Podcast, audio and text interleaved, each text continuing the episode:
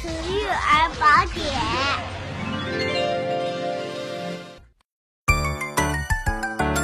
如何保护好宝宝的肚脐？嗯，一要注意保暖，尤其是冬天或者气温较低的时候，一定要注意对肚脐的保暖。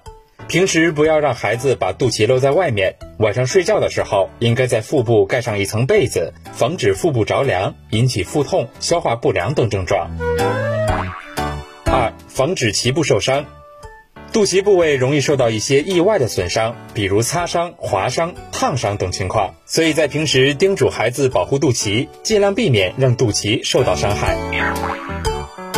三、保持脐部干燥。